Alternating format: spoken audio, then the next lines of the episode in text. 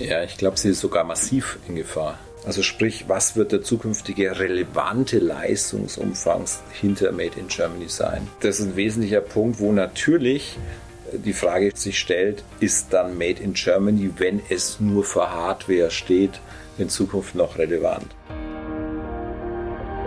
Herzlich willkommen zu Brand Trust Talks Beyond, der tiefgründigste Blick hinter die Kulissen von Marken und deren Machern.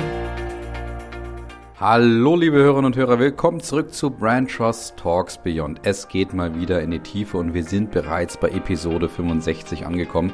Und ihr wisst ja, was das bedeutet. Das sind ja unsere beliebten Fünferfolgen und das heißt, es geht mal wieder so ein bisschen in eine andere Richtung, beziehungsweise wir stellen uns vielleicht auch mal ein bisschen von innen ein bisschen vor. Da habt ihr vielleicht schon sehnsüchtig darauf gewartet, dass nach Klaus mein nächster Brandtrust-Partner und ein weiterer Mitgründer auch zu hören ist. Und deswegen darf ich euch heute die Episode mit Technologie-Markenexperte Jürgen Gietel präsentieren.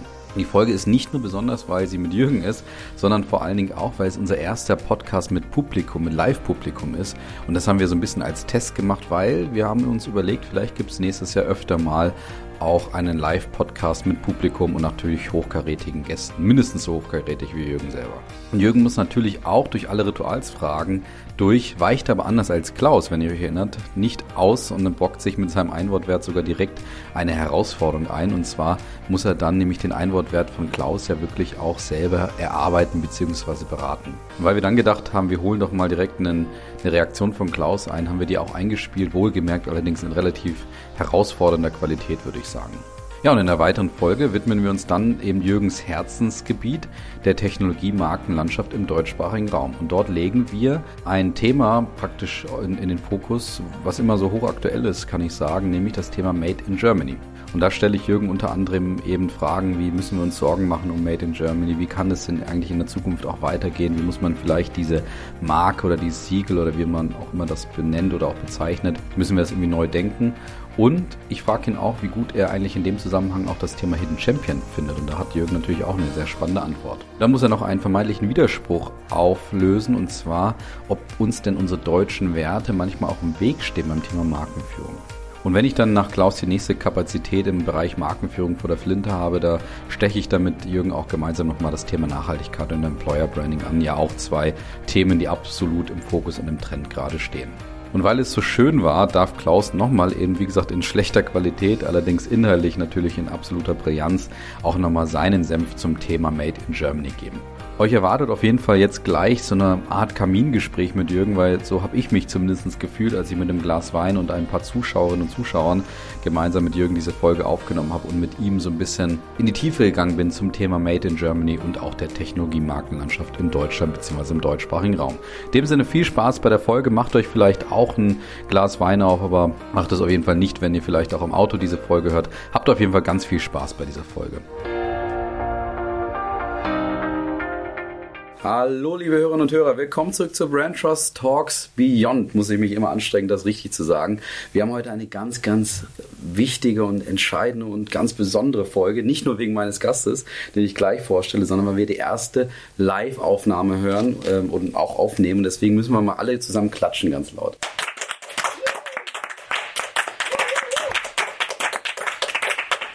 Es ist nämlich unser erster Test, unser Pilot, ob das mit so einer Live-Aufnahme auch funktioniert. Das Publikum darf sich gerne, dem ich mich jetzt gerade zuwende, weil wir nehmen es nicht äh, mit der Kamera auf, sondern nur auditiv. Und das Publikum darf sich natürlich gern zu Wort melden, wenn es Fragen gibt. Aber ähm, wir haben heute mal gesagt, wir probieren das mal aus und machen vielleicht nächstes Jahr sogar einen Livestream. Darauf könnt ihr euch auf jeden Fall freuen, wenn wir das auch machen. Aber jetzt wende ich mich natürlich meinem Gast zu und begrüße ganz herzlich Jürgen Giete. Grüß dich, Jürgen. Grüß dich, Colin. So, es ist nämlich auch noch eine besondere Folge, weil wir dich nämlich zu Gast haben, jetzt als Mitgründer von Brand Trust auch. Du kannst Klaus oder Volksklaus jetzt, der vor fünf Folgen da war, der dir einige Herausforderungen hinterlassen hat. Und jetzt darfst du mal deinen Senf hier hinterlassen. Die Sorge, dass da Herausforderungen auf mich zukommen, habe ich auch. Sehr gut, okay, dann können wir, können wir damit mal einsteigen und mal schauen, wie gut du da die unterschiedlichen Herausforderungen, die ich jetzt auch für dich vorbereitet habe, meistern wirst. Und zwar bist du ja ein bisschen schon im Thema, beziehungsweise weißt ja, welche Ritualfragen kommen. Und vor allem bist du ja auch ein Freund der Rituale. Und deswegen fange ich mal heute an und bitte dich, das möglichst kurz zu halten trotzdem. Was ist denn deine Lieblingsmarke der Kindheit? Meine Lieblingsmarke der Kindheit ist, wie der ein oder andere schon weiß, der mit mir schon mal in einem Workshop war, die Marke Vögel. Eine Skimarke, die ich als Kind nämlich nicht haben durfte. Ich musste mal Elan fahren. Vögel war die von den guten Skifahrer und Elan war die Marke für die Kinder. Und was man nicht haben darf, aber gern haben möchte, ist er bekanntlich besonders begehrlich. Sehr gut, kann ich gut nachvollziehen. Mein erster Tennisschläger war von Vögel. Siehst du? Ja, da äh, schließt sich der Kreis. Jetzt ist ja meine Standardfrage immer an der Stelle, ist das bisher auch so geblieben? Ist deine Lieblingsmarke nach wie vor, also die Lieblingsmarke aktuell nach wie vor Völkel oder hat sich das geändert?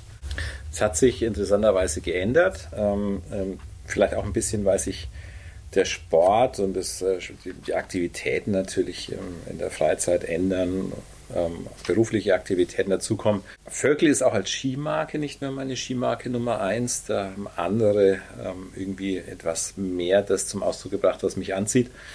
Die Marke Stöckli zum Beispiel. Aber meine Lieblingsmarke ist auch eine Schweizer Marke, ist nämlich die Marke BMC.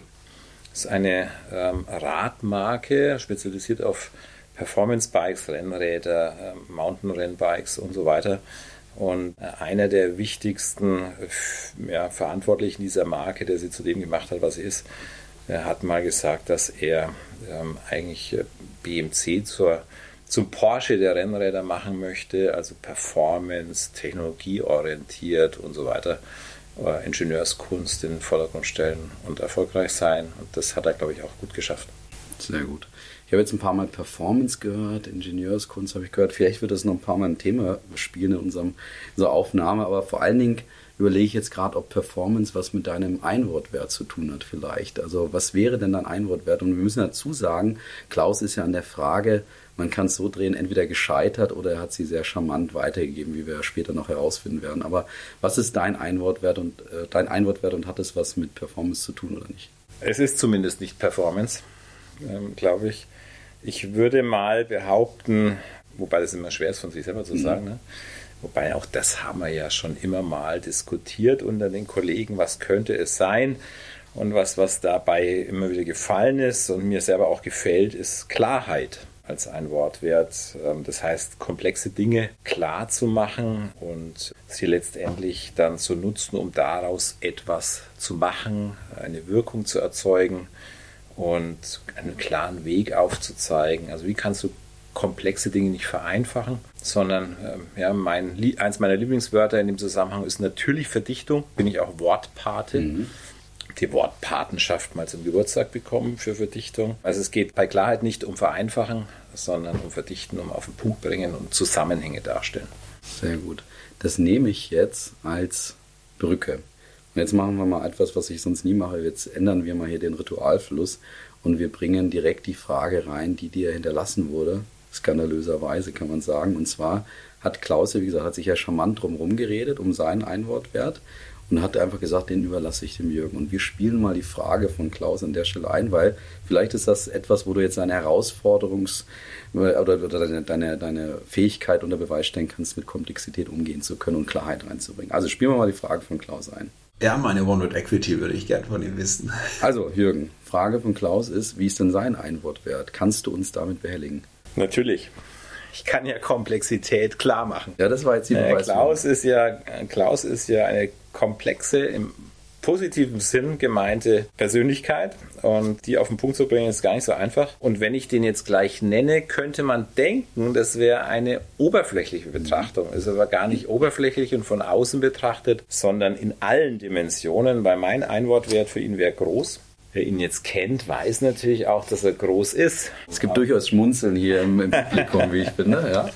Wenn man sich aber überlegt, wie man groß denkt, wie man groß in die Zukunft denkt, wie man Größe bewahrt ähm, in gewissen Situationen, wie man dem Kunden zu Größe verhilft, wenn man Kunden auch hilft, auch Mitarbeiter, Kollegen in der Entwicklung mal groß zu denken, ja, sich nicht kleiner zu machen, als man ist.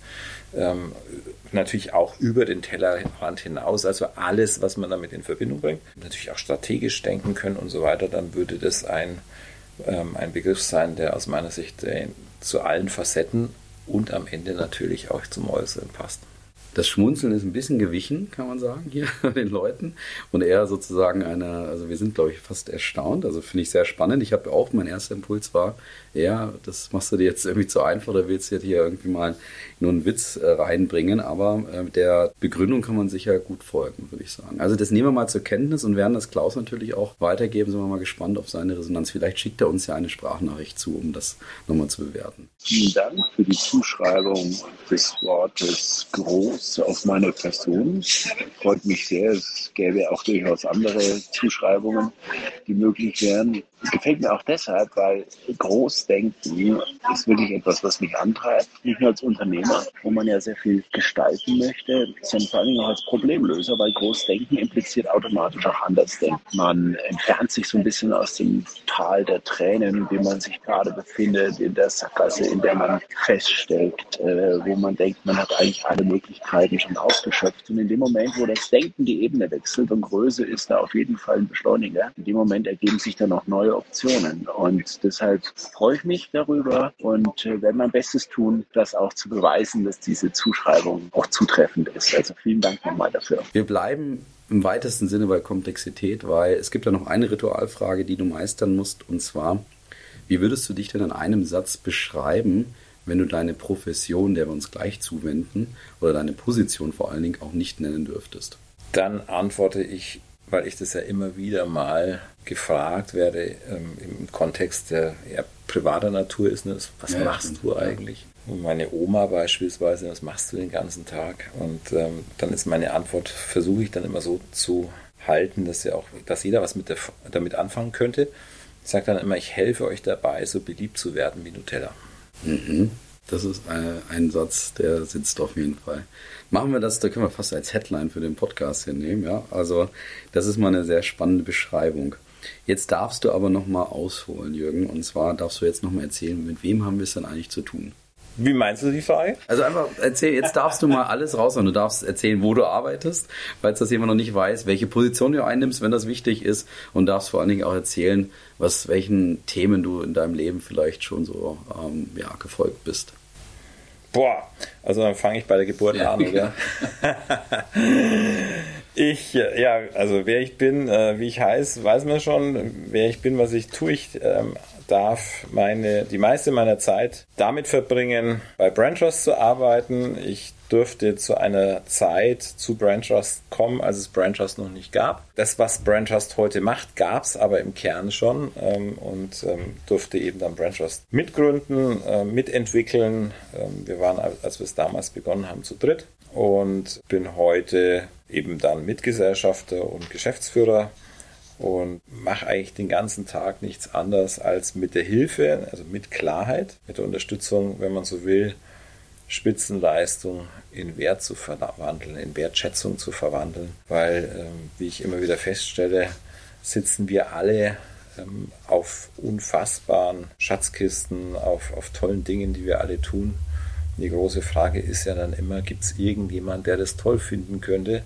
Wenn er es toll findet, uns in irgendeiner Art und Weise dann dafür etwas zu geben, äh, in Form von Geld, Aufmerksamkeit oder sonstiges, und ähm, das ist im Prinzip das, was ich tue. Und ähm, zusammen mit meinen wundervollen Kollegen für unsere Kunden, aber auch für sie selbst, ähm, daran zu arbeiten, aus dem, was man hat, das, was man tut und was man kann, was man leistet, etwas zu machen.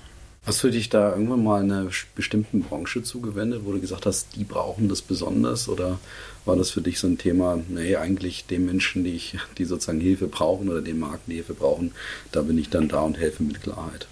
Naja, das ist vielleicht ein bisschen zufällig entstanden, weil ich nach meinem Studium meine Karriere ähm, bei einem Automobilzulieferer beginnen durfte und ähm, man dort naturgemäß äh, sehr viel von Ingenieuren, Technikern, Wissenschaftlern umgeben ist.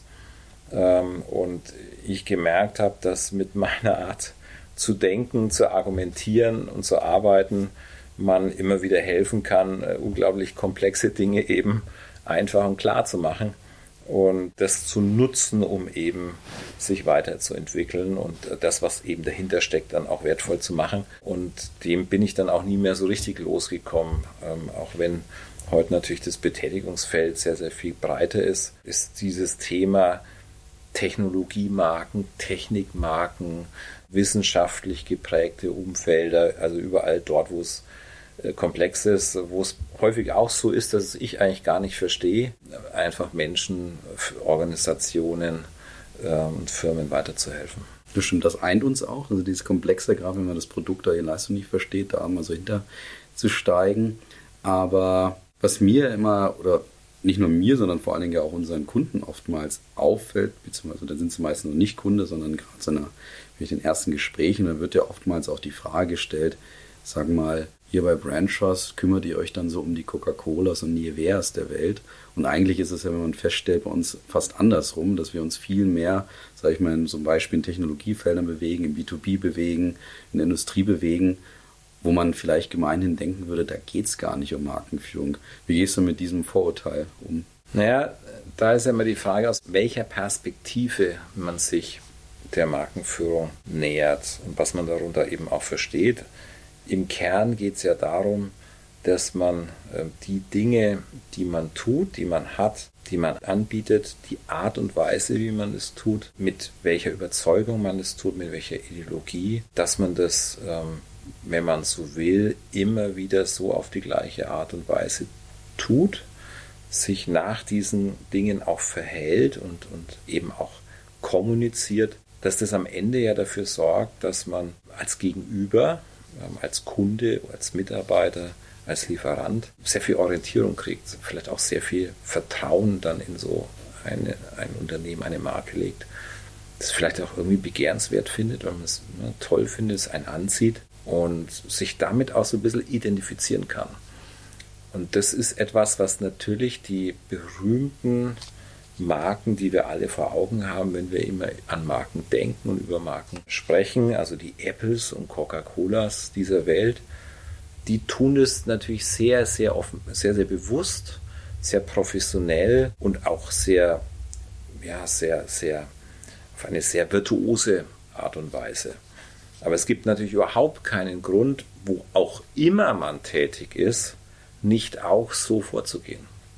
Weil es ja immer so ist, egal ob ich, wenn ich jetzt mal so unsere verschiedenen äh, Bereiche anschaue, in denen wir tätig sind, egal ob ich eine, eine Tourismusdestination bin, ja, ein Ort, der jemanden für sich gewinnen möchte, oder ob ich ein, eine Wissenschaftseinrichtung bin, oder ob ich eine Pharmamarke bin, ja, ist eigentlich völlig egal.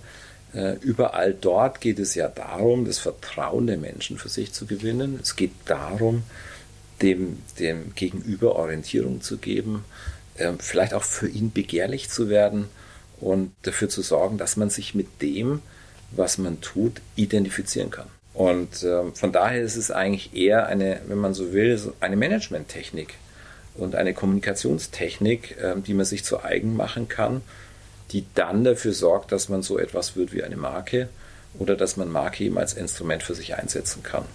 Äh, und deshalb ähm, ist es eben über die bekannten Konsumgüter äh, der Welt hinaus für jedes Unternehmen notwendig, für jeden Menschen auch notwendig, der in diesen Unternehmen arbeitet oder für jede Destination, das am Ende zu tun. Und das, was einen ausmacht, äh, das, was einen charakterisiert, das, was man leistet, dann auch wirklich in diese Wirkung zu bringen, bevorzugt zu werden ähm, und so weiter.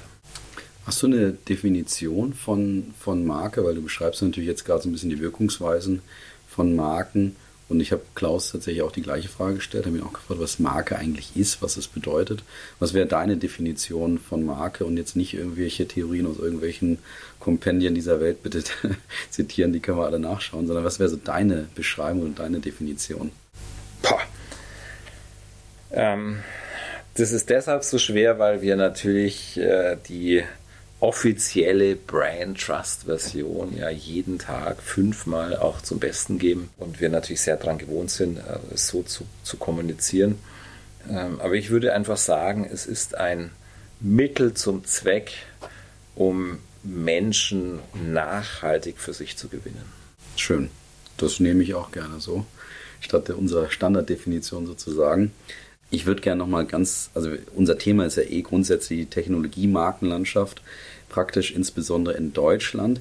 Aber ich würde gerne, bevor wir auf unser vermeintliches Hauptthema kommen, das ist nämlich Made in Germany, wie wir uns vorher darauf geeinigt haben, würde ich gerne noch so ein bisschen dieses Technologiefeld noch ein bisschen abdecken und mal mit dir diskutieren. Ich stelle meinen Gästen hier gerne so eine 1 bis 10 Frage, so eine Skala-Frage. Wie sie denn, wie sie denn ähm, sozusagen ihr, ihren Bereich einschätzen würde, was, was den Fortschritt dort angeht. Und deine Frage in dem Fall ist natürlich jetzt, wie weit würdest du denn die Technologiemarkenlandschaft, du kannst gerne definieren, ob es Europa, Deutschland, Dach, wie auch immer ist, aber wie weit würdest du denn die Technologiemarkenlandschaft in deinem Bezugsrahmen wähnen, was die Markenführung angeht, auf einer Skala von 0 bzw. 1 bis 10. 10 bedeutet, boah, das sind alles richtige Champions, die haben es voll drauf. Die sind eigentlich genauso gut wie Apple, Coca-Cola und McDonalds oder wie auch immer. Oder 0, da sind wir eigentlich noch total in den Kinderschuhen sozusagen. Ich würde mal sagen, die Marken, die aus dieser Welt, aus den USA kommen, sind häufig eher Richtung 10. Die aus den asiatischen Räumen kommen, gehen auch in diese Richtung. Auch in Richtung 10? Mm, naja, vielleicht. Also sie orientieren sich da. Sie orientieren sich da in diese Richtung, ja, kommen vielleicht. Und in unseren Breitengraden, gerade im deutschsprachigen Raum, ist es sehr diffus, sehr differenziert. Da gibt es Einser, Fünfer und Zehner. Mhm. Da gibt es eigentlich irgendwie alles. Ähm, es kommt so ein bisschen, hängt ein bisschen davon ab, wo man, wo man zu Hause ist, in welcher Industrie, in welcher Branche man zu Hause ist. Ich meine, wenn man sich anschaut, wenn man Automobilmarken also eigentlich auch als Tech-Brands bezeichnen möchte, äh, dann haben die uns schon auch über die letzten Jahrzehnte gelehrt, wie man äh, begehrliche Marken aufbaut und führt. Da kann man einiges lernen. Interessanterweise kriegt man gerade den Eindruck, wenn so die heilige Kuh einer solchen, äh, einer solchen Marke ähm, genommen wird und kritisiert wird. Ja? Und das Auto, dieses Objekt der Begierde, um das sich alles dreht, wenn man das wegnimmt, ähm, wenn man das plötzlich, wenn plötzlich das, was eine Marke zu bieten hat, digitalisiert wird, also im virtuellen Raum stattfindet, nicht mehr in der Realität, dass man sich dann plötzlich schwer tut mit der Markenführung und da begehrliche, attraktive Technologiemarken zu haben. Und wenn man schaut, was aus den USA zu uns schwappt, dann äh, gibt es natürlich da auch die Marken, die aus dem Greifbaren kommen. Ja, also wenn man sich, selbst wenn man sagt, das ist eigentlich auch eine digitale Marke, aber Apple kann man eben anfassen. Mhm. also findet in der Realität zumindest schon mal statt. Äh, aber wenn man dann weitergeht ne, und dann sich die Amazons dieser Welt oder was es also gibt, also immer digitaler werden, da tut man sich dort schon sehr viel einfacher. Mhm. Und ähm, ich glaube, das ist ein Thema, wo man im europäischen, aber konzentriert auf den deutschsprachigen Raum nachlegen muss. Und je weiter vom Endkunden man weggeht, also dass es eben ein Konsument ist, der dann vielleicht die Leistungen einer solchen Technologiemarke nutzen kann, desto schwerer tut man sich wirklich zu einer starken Marke zu werden. Hm. Sehr, sehr nachvollziehbar und vielleicht auch eine sehr gute Überleitung zu dem Thema, das wir gemeinsam ausgewählt haben, wobei du den Stein ein bisschen ins Rollen gebracht hast, weil du gesagt hast, es beschäftigt dich eh gerade. Aber ich glaube, es ist gar nicht so sehr, dass es dich gerade beschäftigt, sondern es beschäftigt dich wahrscheinlich schon ein paar Jahre. Deswegen würde ich mal erstmal einsteigen in der Frage, wie oft wurdest du denn sozusagen in deiner Profession auch schon gefragt, Herr Gietel, was ist denn jetzt mit Made in Germany? Also äh, ist das so auf dem absteigenden Ast oder sind wir da nach wie vor im, im, im guten Bereich? Also wurde es wahrscheinlich schon ein paar Mal gefragt, oder? Ja, ähm, wobei, sag mal, die meiste Zeit, äh, am häufigsten wurde ich gefragt, wollen wir nicht Made in Germany stärker nutzen, um okay. unsere Marke nach vorne zu bringen. Ähm, und natürlich ist jetzt aber seit einiger Zeit, seitdem einige Vorkommnisse äh, wahrnehmbar waren, also ähm, beispielsweise dieses, dieses Thema Flughafen Berlin, mhm. ne, BER oder Züge, die im Sommer stehen bleiben oder was sonst noch alles so passiert. Ähm, spätestens seitdem wird man schon öfter auch gefragt, was denn eigentlich mit Made in Germany noch so ist. Oder äh, ganz vergessen, Dieselskandal. Hm, ähm, plötzlich ähm, müssen deutsche Ingenieure betrügen, um irgendwelche ähm, gesetzlichen Vorgaben und Richtlinien einzuhalten. Das sind eigentlich alles Dinge, die man jetzt mit äh, Made in Germany nicht unbedingt verbindet. Ist Made in Germany denn überhaupt eine Marke für dich? Oder ist das, kann man das mit einer Marke vergleichen? Das kann man schon mit, mit einer Marke vergleichen, weil Menschen, wenn sie das hören, auf unterschiedliche Art und Weise sofort ein, ein Bild bekommen, sofort etwas damit verbinden. Also eine bestimmte Art, wie man leistet, eine bestimmte Art, wie man sich verhält, ähm, eine bestimmte Qualität, die man erwarten kann, wenn man Produkte, die made in Germany sind, kauft. Also all diese Attribute, die damit zusammenhängen, kommen einem relativ schnell in den Kopf, wenn man das hört. Und das weiß man aus Studien, dass es weltweit auch so ist. Auch wenn man weiß, dass es eigentlich ganz anders entstanden ist, weil man wollte es eigentlich nutzen, um nicht so gute Produkte, die man nach Großbritannien äh, exportiert, dass man die kennzeichnet, dass die nicht aus Großbritannien, sondern aus Deutschland kommen. Das hat sich dann aber eben sehr schnell umgedreht, dass es besonders gute Produkte sind, die von da kommen und hat sich dann seitdem auch manifestiert. Wenn man jetzt deiner These im Volk, dass das eine Marke ist, ist ja die spannende Frage. Müssen wir uns da jetzt wirklich Sorgen machen um Made in Germany? Ich meine, es gibt ja aktuelle Statistiken, ist das Brand Finance äh, Ranking, wo Deutschland ja, ja zumindest mal gemäßigt abgestürzt ist von Platz 1 auf Platz 5, was die Markenstärke angeht. Ähm, trotzdem aber dann beim, beim Markenwert ja trotzdem Anstieg verzeichnen konnte. Das ist ja die zweite Dimension von Brand Finance. Aber nichtsdestotrotz ist ja die, die Frage in deiner These folgend, kann man sagen, dass Made in Germany da wirklich in Gefahr ist, weil Marken sind ja auch dafür bekannt, dass sie ein Stück weit sehr schwer äh, zu zerstören sind oder dass sie sehr schwer eigentlich ihre Stärke auch verlieren. Also ist das Siegel oder diese Marke wirklich in Gefahr oder siehst du das anders? Ja, ich glaube, sie ist sogar massiv in Gefahr.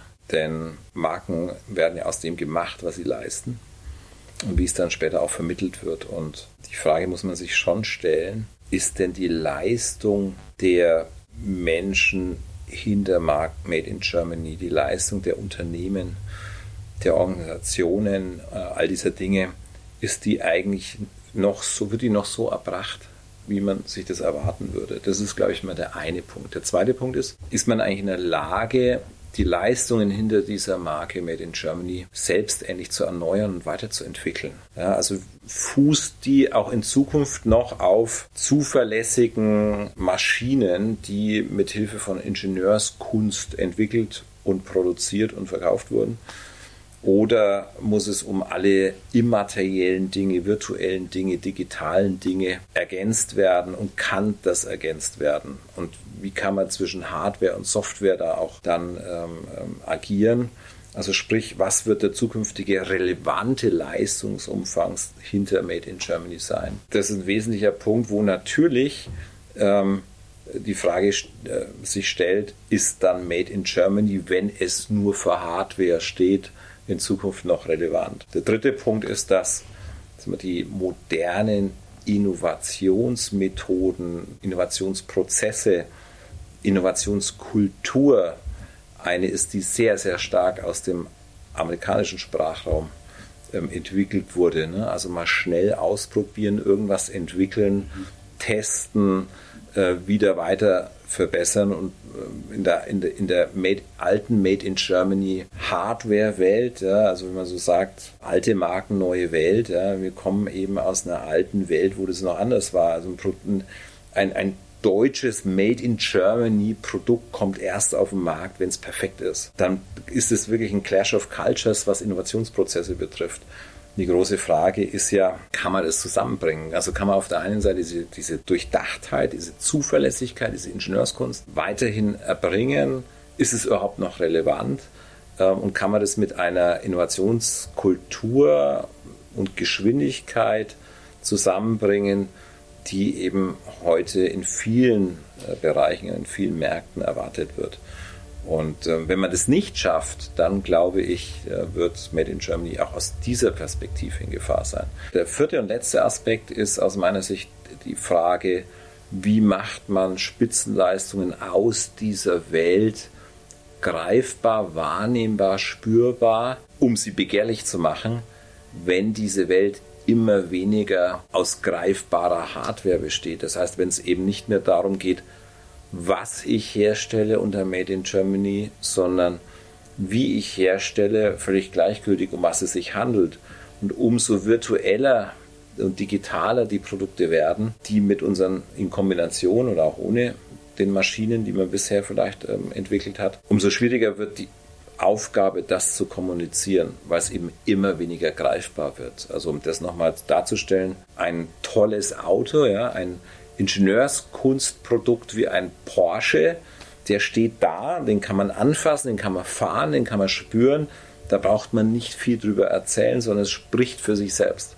Und je weniger diese realen Produkte Teil der Leistung von Made in Germany sind, desto mehr muss sich die Kommunikation neu erfinden, unterhaltsamer werden ähm, und neue, neue Wege auch gehen.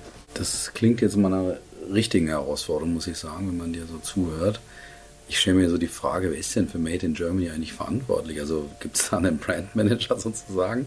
Oder, oder wie, wie kann man denn sowas, so eine Veränderung in Gang setzen? Das, äh, wie gesagt, ist für mich gerade nicht greifbar. Was wäre da deine Antwort? Naja, in, in erster Linie ist mal die Gesellschaft und natürlich auch die Führer der Gesellschaft, die Politik, äh, sind dafür verantwortlich. Es gibt ein paar so Vereine, die sich um Made in Germany auch irgendwie mhm. kümmern. Aber so richtig gehören ähm, habe ich mal versucht zu recherchieren, ist aber bin ich noch gar nicht so richtig durchgestoßen. Also gehört die dem Wirtschaftsministerium, ne? haben die die geschützt? Hm. Keine Ahnung, aber natürlich gibt es ähm, hoheitsrechtliche Dinge, die geregelt sind äh, und dann sagen, wann ich Made in Germany verwenden darf. Also es, so und so viel Prozent müssen hier dann tatsächlich auch produziert sein und so weiter. Aber wofür Made in Germany steht oder was das Zukunftsbild und die Markenstrategie für Made in Germany ist, das gibt es in der Tat so nicht. Und wer das in Gang setzen müsste,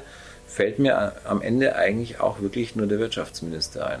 Okay, verstanden soweit. Äh, klingt jetzt auch noch nicht ganz so verheißungsvoll sozusagen für Made in Germany, wenn ich mir überlege, gibt es irgendwie nicht so richtige Verantwortlichkeit, aber gleichzeitig relativ viele Herausforderungen. Wie siehst du es denn jetzt eigentlich zukünftig dann mit Made in Germany? Also wo geht das so hin? Wie würdest du so die Zukunft skizzieren? Hast du Szenarien im Kopf? Hast du eine relativ klare Meinung, dass das Ding nicht zu retten ist? Oder ähm, wie siehst du das? Mm, ich glaube, da schlagen so zwei Herzen in meiner Brust. Nummer eins ist, dass wenn man sich mal in der Tiefe damit beschäftigt, was hier alles passiert ähm, in Deutschland, technologisch, wissenschaftlich. Und zwar egal, ob jetzt in der Entwicklung, in der, in der Herstellung, all diesen Dingen, dann ist es auch ein bisschen typisch deutsch, dass viel weniger von dem wahrnehmbar ist, was wirklich geleistet wird. Und das kann man sich natürlich immer weniger erlauben. Das heißt, eine große Aufgabe wird darin bestehen, das mal wieder stärker in den Vordergrund zu rücken, weil natürlich all das, was nicht funktioniert, wenn wir wieder bei stehenden ICE-Zügen im, im Sommer, wenn es zu heiß wird oder was sonst noch alles passiert, anschaut, dass man mehr den Fokus darauf legt, wie kann man eigentlich das, was, was wir alles Tolles tun, was in uns steckt, stärker nutzen, um den Wert und die Besonderheit von Made in Germany und der Technologien, die dort ähm, entstehen, dass man das mehr in den Vordergrund rückt. Das zweite ist aus meiner Sicht das Thema, wie kann man trotzdem die Leistungen auch in die Zukunft entwickeln. Wird es dazu kommen, dass wir in vielen essentiellen Branchen, vielen Schlüsselindustrien nur noch Zulieferer werden? Wenn man die gesamte Automobilbranche sich anschaut, ne? also wird die Automobilbranche, werden die Marken als Marken gar nicht mehr relevant sein, weil sie Zulieferer von Google, Amazon oder Apple sind mit ihren Fahrzeugen. Das heißt, dass wir dort genauso weit in der Wertschöpfungskette nach hinten rücken, wie wir in vielen anderen Branchen es heute schon sind. Oder schaffen wir es, uns vielleicht zu refokussieren und einen Willen zu entwickeln, der vielleicht auch getrieben aus den politischen Feldern, den Wirtschaftsverbänden, den Ministerien äh, und so weiter, ein Wille vorangetrieben wird, dass wir in zukünftigen Schlüsselsegmenten, also in den Industrien, die für nachhaltiges Leben notwendig sind und die dazugehörenden Technologien, dass wir dort wieder führend sein könnten. Also man könnte ja sagen, Made in Germany 2030 sagt, wir sind Innovationsführer in den Schlüsseltechnologien der nachhaltigen Produkte und was auch immer. ja, wie man das dann genau auf den Punkt bringt, aber dass man sich eben fokussiert, dass man nicht mehr in allem führend ist, dass man vielleicht sogar gewisse Felder verlässt, weil sie mit allen möglichen Problemen behaftet sind. Könnte ja Automobil sein mit all den äh, Risiken, die damit verbunden sind, weil wir wissen, wie viele Arbeitsplätze bei uns davon abhängen. Wenn man aber eben neue Felder finden würde, die in Zukunft auch relevanter sind und, und, und sagt, darauf konzentrieren wir uns. Ja. Wir sind vielleicht nicht bei KI führend, auch wenn wir dort heute noch immer führende Forscher bei uns haben äh, und vielleicht auch noch führende Firmen, die an solchen Themen arbeiten, wüsste man dann, keine Ahnung, ja, 2030, 2035 wäre man in diesen Zukunftstechnologien, in den grünen Technologien, in den Nachhaltigkeitstechnologien, wäre man als Land und eben als Marke führend. Äh, wenn man so einen Fokus hätte, ähm, dann könnte da durchaus wieder was draus werden. Und es müsste dann aber tatsächlich von einer höheren Stelle, wenn man so will, geführt werden oder man hat ein Cluster von, von Firmen, die, die in, in diesen Feldern schon aktiv sind, die sehr relevant sind und von sich aus sagen, wir gehen in diese Richtung. Ja? Also wenn man, keine Ahnung, ein Siemens mit äh, zehn anderen führenden Unternehmen, vielleicht sogar welche, die aus anderen Bereichen kommen, Automobilindustrie beispielsweise, ja, und die gehen zusammen und sagen, wir stehen dafür, dass wir das in 2035 tun. Dann könnte natürlich auch eine Marke Made in Germany davon profitieren. Ich glaube aber, dass der andere Weg ähm, wichtig ist, weil wir ja unsere Wissenschaft, unsere Forschung, unsere Ausbildung der Menschen letztendlich auch in solche, in so eine Richtung entwickeln äh, muss. Und ich meine, mit unserer Maschinenbauhistorie beispielsweise ähm, haben wir ja dann auch eine Historie im, im Land, die uns dabei helfen kann, in diesen Feldern stark zu werden. Ich finde, du hast jetzt in mehrere Wespennester sozusagen gestochen, wenn ich dir so zugehört habe. Bei dem einen Punkt hast du natürlich jetzt die Automobilindustrie auch als Beispiel genannt und der auch eine mögliche neue Rolle skizziert. Finde ich aber mal grundsätzlich spannend, sollte man als Szenario mal diskutieren, würde ich auch jedem empfehlen, da einfach sich in Szenarien auch zu bewegen. Aber das zweite für mich war so angehängt an das Wort Wahrnehmung. Und da muss ich so an den Hidden Champion Begriff denken, den wir hier immer mal wieder auch gerne abkulten und feiern, weil wir sagen, das ist doch, das ist doch ein geiler Begriff. Ich bin mir jetzt nicht mehr sicher, wenn ich dir so folge, ob das so ein geiler Begriff ist. Wie stehst du zum Thema Hidden Champion? Ich glaube, Hidden Champion war als Konzept ähm, ein, ein, sehr, sehr schlaues Konzept, ein Phänomen darzustellen ähm, und hervorzuheben, das bei uns vorherrscht mit vielen Hidden Champions, mit vielen Mittelständlern, ähm, kleinen Unternehmen, die bisher nicht die Möglichkeit hatten, groß in die Wahrnehmung, in die breite Wahrnehmung der breiten Öffentlichkeit zu kommen, anders wie das ähm, Endkonsumentenfirmen äh, tun können, ähm, gerade weil sie eben häufig nicht an Endkunden liefern, sondern B2B, also professionelle Firmen beliefern. Und ich denke aber, dass dieser Begriff eben auch zu einer Bürde geworden ist, ähm, weil wir uns es eben nicht mehr leisten können, dass, man, dass wir hidden sind. Ja, eigentlich geht es ums Anheit. Also wir müssen, äh, wir müssen wahrnehmbar sein. Ähm, die Unternehmen müssen wahrnehmbar sein. Die Spitzenleistungen der Unternehmen müssen wahrnehmbar sein. Ähm, wir sagen ja immer so schön, die, unsere Produkte und Services müssen zweimal produziert werden. Ne? Einmal in der Fabrik oder Verwaltung und einmal im Kopf der Kunden. Und ähm, das ist, glaube ich, auch eine der Hauptaspekte für viele der Unternehmen, der Technologiefirmen im deutschsprachigen Raum, gerade die, die aus der B2B-Welt kommen, dass sie nicht mehr B2B denken, sondern dass sie B2C denken. Warum ist es so? Weil es gar nicht mehr so sehr nur darum geht, den, den Kampf um die Kunden zu gewinnen, sondern äh, den Kampf um die Mitarbeiter. Und ähm, Mitarbeiter sind Endkunden, wenn man so will. Das heißt, sie brauchen unbedingt eine starke Aufmerksamkeit in der breiten Öffentlichkeit, wenn sie Mitarbeiter für sich gewinnen wollen. Und sie müssen sich auch so verhalten oder viel mehr vom Verhalten von Endkundenmarken an den Tag legen, dass sie, wenn sie in Zukunft ähm, überleben wollen. Aber dann ist es sicherlich so, dass dieser Hidden Champion Begriff, wie du gesagt hast, eine Bürde ist und wahrscheinlich auch ein Stück weit dieser Erneuerung dann bisschen im Weg steht, weil ich glaube, wenn ich jetzt Hidden Champion nochmal durchdenke, da steckt ja auch sehr viel Deutsches drin. So dieses, ja, wir fühlen uns ganz wohl so in dem, in der Nische, in dem uns zurückzuhalten. Wir wollen das nicht an die große Glocke hängen. Wir wollen da gar nicht so auf die, äh, ja, auf die Pauke schlagen und so weiter. Das überlege ich mir jetzt gerade und da weiß ich nicht genau, wie uns grundsätzlich unsere deutschen Werte dann vielleicht auch ein bisschen im Weg stehen vor dieser Erneuerung, die du da beschrieben hast. Also wie siehst du das mit diesen Vorurteilsstrukturen, die wir bei uns haben? Ja, der Witz ist, ich glaube, dass wir durchaus auch sehr selbstbewusst sein wollen und können. Und Selbstbewusstsein hilft bei sowas schon mal. Wo wir, glaube ich, nicht so gut drin sind, äh, häufig ist im Unterhalten.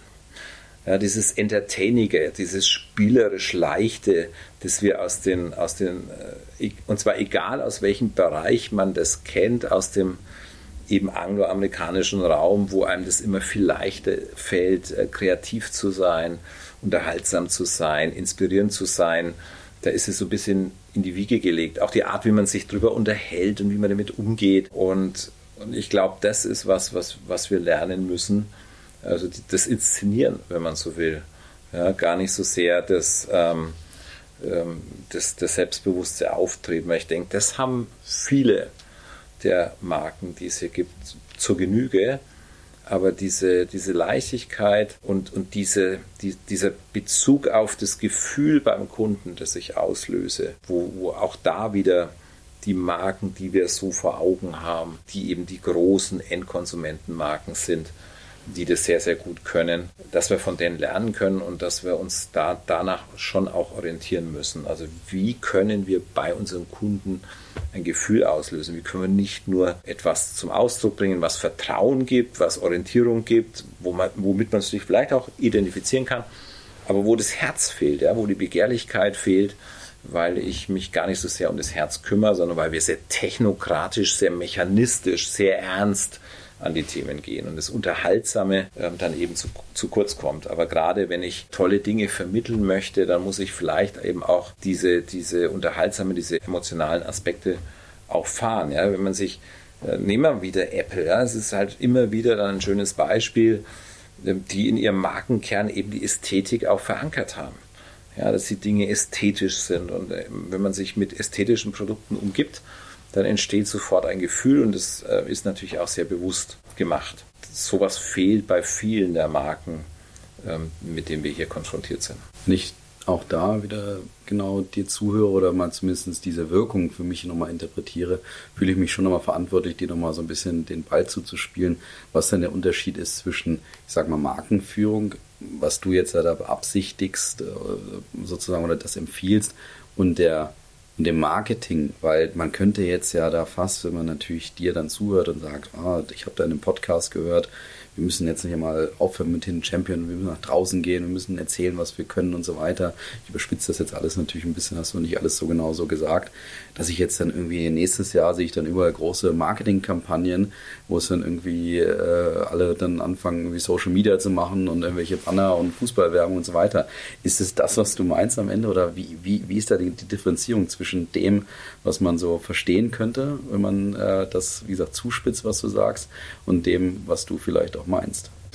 Naja, wenn wir Marke als etwas verstehen, dass das äh, Innerste eines Unternehmens, eines Produkts, der Menschen, die da arbeiten, verkörpert, deren Ideologie, deren Wertesystem, deren Charakteristik, deren äh, Spitzenleistungen, all diese Dinge, also als Symbol, dass das verkörpert, dann ist ja die Frage, in dem Verkörpern steckt ja dann eigentlich schon das Ausdrücken mit drin. Mhm. Dass ich muss es zeigen. Und ähm, jetzt kann ich das entweder so geschehen lassen, es verkörpern, oder ich kann es bewusst tun. Und wenn ich es bewusst tue, dann muss ich das eigentlich jeden Tag permanent tun. Und es gibt Firmen, ähm, wenn wir an, an Unternehmen wie 3M denken, ein sehr innovations- und technikgetriebenes Unternehmen, äh, stehen ja wirklich im Kern auch für Innovation, dann lernen dort die Entwickler von Anfang an, und es ist auch der ganze Innovationsprozess so angelegt, dass man dort lernt, das zu kommunizieren, das auszudrücken, das zu verkörpern, das zu zeigen, was drinsteckt, um die Innovation dann auch marktfähig zu machen, vermarkten zu können und Begehrlichkeit daraus zu entwickeln. Das heißt, man muss sich nicht zwingend verstellen, äh, wenn man das mehr zum Ausdruck machen, äh, bringen möchte. Die Frage ist natürlich, welcher Mittel man sich bedient. Ja, ähm, wenn man sich der Mittel der, der, des Entertainments, der aller, aller Dinge, die so Begehrlichkeit wecken, der Emotionalisierung, wenn man sich dem bedient, das kennt man vom Film, ja, von der Bühne, vom Theater, von vielen anderen Dingen, wie sowas geht, dann man macht es bewusst, heißt jetzt ja nicht zwingend, dass man sich dazu verstellen muss. Es ist halt eine weitere Kompetenz. Das Entscheidende ist, dass man es das bewusst tut dass man sich auch diesen, diesen Kompetenzen äh, widmet und, und äh, sie für wichtig hält und nicht sagt, ja, das Produkt verkauft sich schon von selbst. Nicht zu verwechseln mit äh, schlechten Leistungen, wo nichts dahinter ist, wo man dann sagt, also jetzt machen wir die super Show, jetzt machen wir die super Kommunikation, jetzt machen wir die super Marketingblase und dann wird schon werden. Das ist damit gar nicht gemeint. Und darum ist für mich diese Trennung von Marke und Marketing gibt es gar nicht so wirklich. Es sind nur unterschiedliche Disziplinen, die ich auf unterschiedliche Art und Weise nutze, vielleicht in einer unterschiedlichen Abfolge. Dazu kommt natürlich auch noch die Frage Definition von Marketing. Ne? Sprechen wir über Kommunikation oder sprechen wir von Ausrichtung eines Unternehmens auf den Markt? Und äh, wenn wir jetzt aber die Kommunikation nehmen, auf die du wahrscheinlich gerade angespielt hast, dann hilft es eben nichts, eine reine Kommunikationshülle zu bauen, etwas zu vermarkten, wo nichts dahinter zu ist. Mhm. Das meine ich nicht.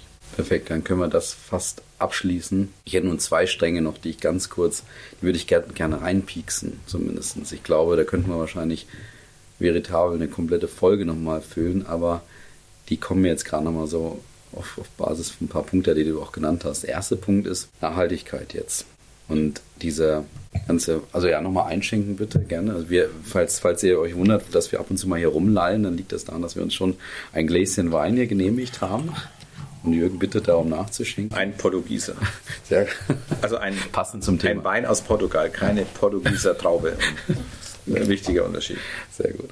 Also Thema Nachhaltigkeit noch. Wenn jetzt diese Marken sich unter Umständen auch erneuern, deine Empfehlung folgend eben nochmal zu überprüfen, wo können wir da auch in der Zukunft hin, was könnten da unsere äh, Chancen auch sein, uns da in der Zukunft zu positionieren.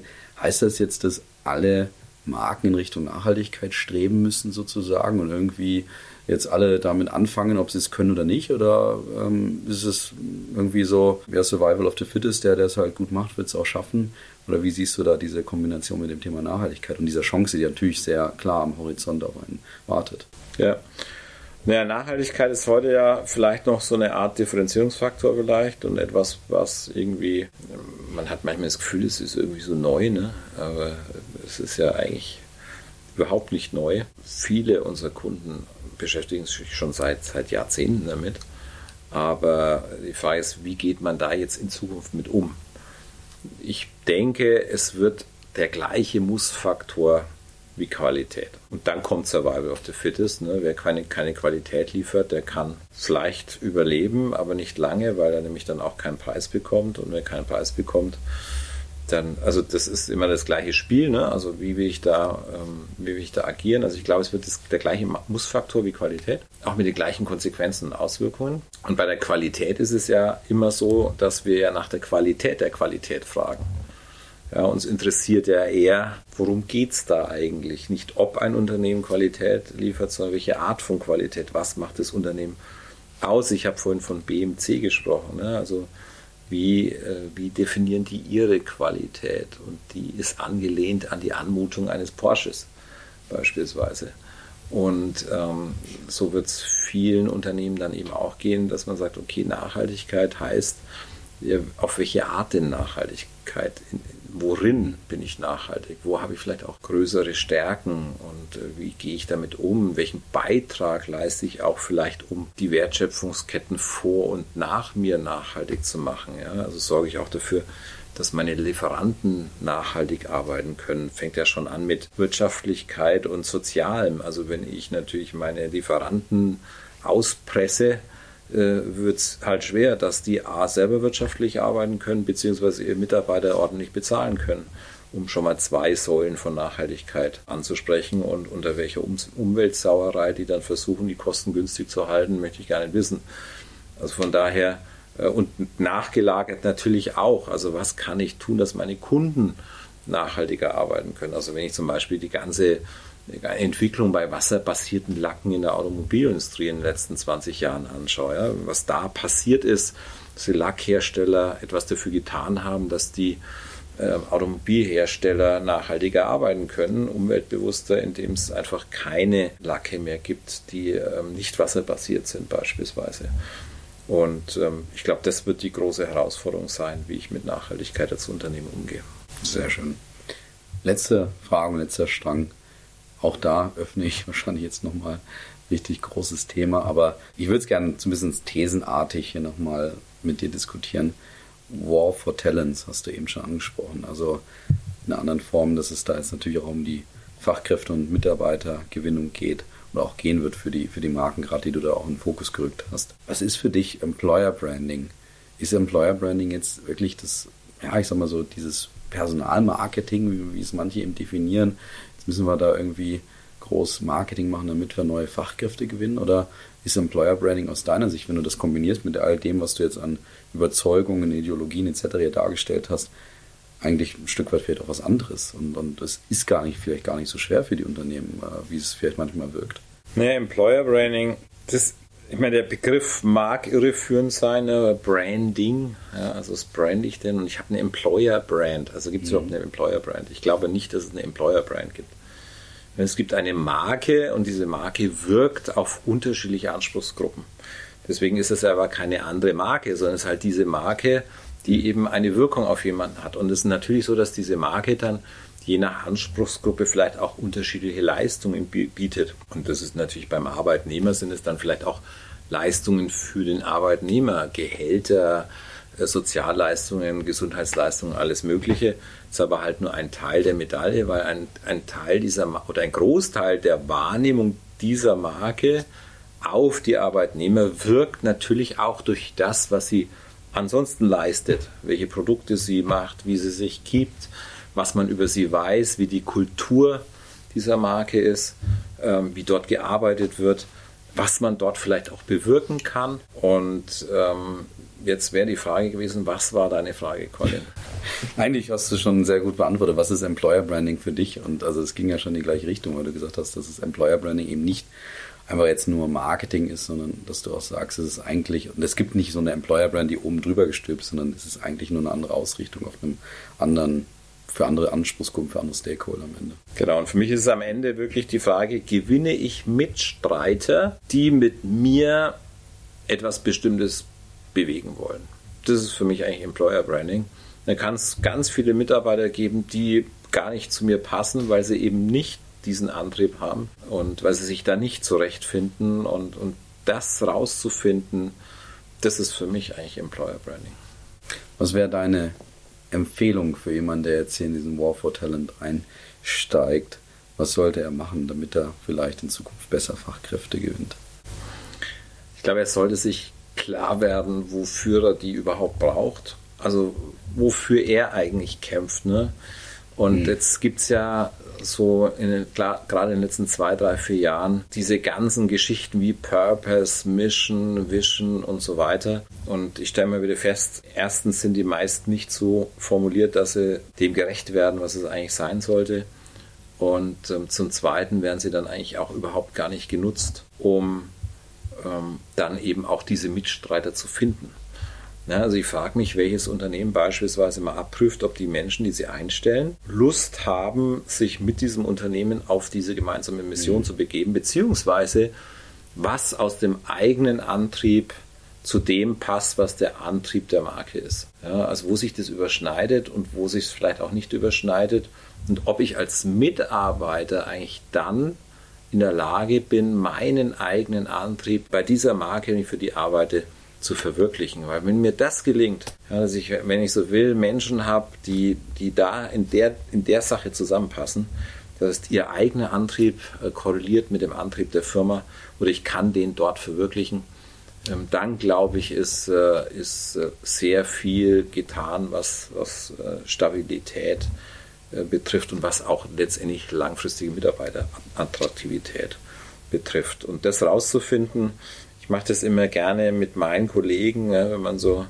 mal drüber spricht, wie geht es eigentlich so weiter ähm, und dann rauszufinden, was ist eigentlich dein Antrieb ähm, und wie gut passt es eigentlich zu unserem Antrieb als Firma hier bei Branchos. Das, das macht immer sehr viel Freude und äh, wir versuchen das auch immer mehr mit so vielen Mitarbeitern wie möglich zu machen. Das geht nicht immer 100 Prozent und manchmal passt es dann vielleicht auch nicht so zusammen. Aber das wäre aus meiner Sicht die Aufgabe aller, sich des, dessen bewusst zu werden, wofür kämpft man eigentlich, was will man eigentlich erreichen, was treibt einen die ganze Zeit an und äh, möchte jemand da mithelfen, das zu erreichen. Und ich glaube, wenn man das schafft, zum Ausdruck zu bringen, zum anderen aber noch möglichst viel zu finden, die das wollen, dann ist es perfekt. Du leidest fast das Ende dieses Podcasts selber mit den schönen Gedanken ein, die du gerade darstellst. Aber es gibt noch zwei, drei Kleinigkeiten, die, die du noch zu erledigen hast. Und zwar einmal glaube ich, dass es unfair ist, dass Klaus dir eine Frage hinterlassen durfte, du ihm aber keine Frage hinterlassen solltest oder durftest oder zumindest es nie eingeplant war.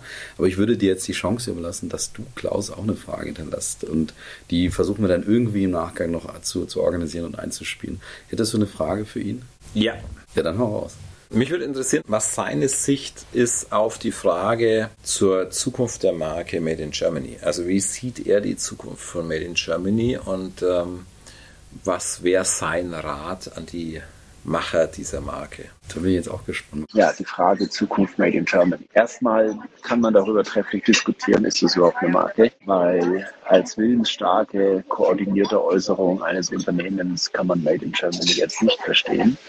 Es ist letztendlich ja auch aus Irrungen entstandene Kulmination eines Mindsets, den wir hier in Deutschland haben und den wir auch ähm, nach bestem Wissen und Gewissen erfüllen werden und sicherlich auch in Zukunft. Klar, in so einer kollektiven Kraftanstrengung gibt es und gab es auch immer wieder Einbrüche. Momentan Automobilindustrie, aber wir hatten das schon mal mit Chemie und Pharma und äh, optische Industrie, die es dann fast nicht mehr gibt. Aber der deutsche Erfindungsgeist, das deutsche Qualitätsverständnis, das hat sich natürlich auch immer weiterentwickelt und angepasst. Und so wird es auch in Zukunft sein. Deshalb bin ich da sehr, sehr guter Hoffnung, dass Made in Germany als das, für was es heute steht, auch in Zukunft an Relevanz haben wird. Vielleicht mit ein bisschen anderer Bedeutung, aber es wird bleiben. Letzte Frage, Jürgen. Jetzt einmalige Chance. Du kriegst von mir das Geld dieser Welt, das du brauchst, um alle Kinosäle dieser Welt mit einer, mit einer Botschaft zu behelligen. Du kriegst die Möglichkeit, alle Bandenwerbungen oder Bandensponsoring-Möglichkeiten in Deutschland im Basketball, Eishockey und Fußballstadien zu nutzen, um nochmal so eine Botschaft rauszuhauen. Was wäre deine Botschaft? Jetzt muss natürlich verdichten, ne? das ist jetzt schwierig. Respektiert die Unterschiede und schätzt die Gemeinsamkeiten der Menschen, Organisationen, Länder, Kulturen und Marken dieser Welt. Hier, hier da geht's doch mal fast. Du öffnest fast einen weiteren Strang, den gehe ich aber jetzt nicht, nicht noch mit. Lieber Jürgen, das war eine wunderbare Pilotfolge äh, im, in unserem, in unserem Live-Podcast. Deswegen einfach nochmal Applaus, oder?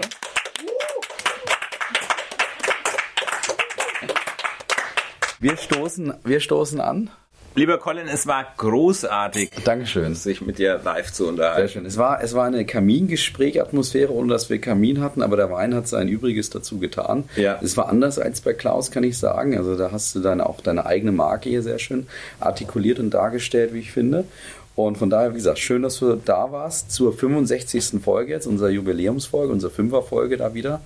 Und mal gucken, wann du das nächste Mal da bist. Vielleicht zur 100. oder zur 250. Ich weiß, oder zur 500. Oder zur 66. Auch nochmal, oh ja, dann.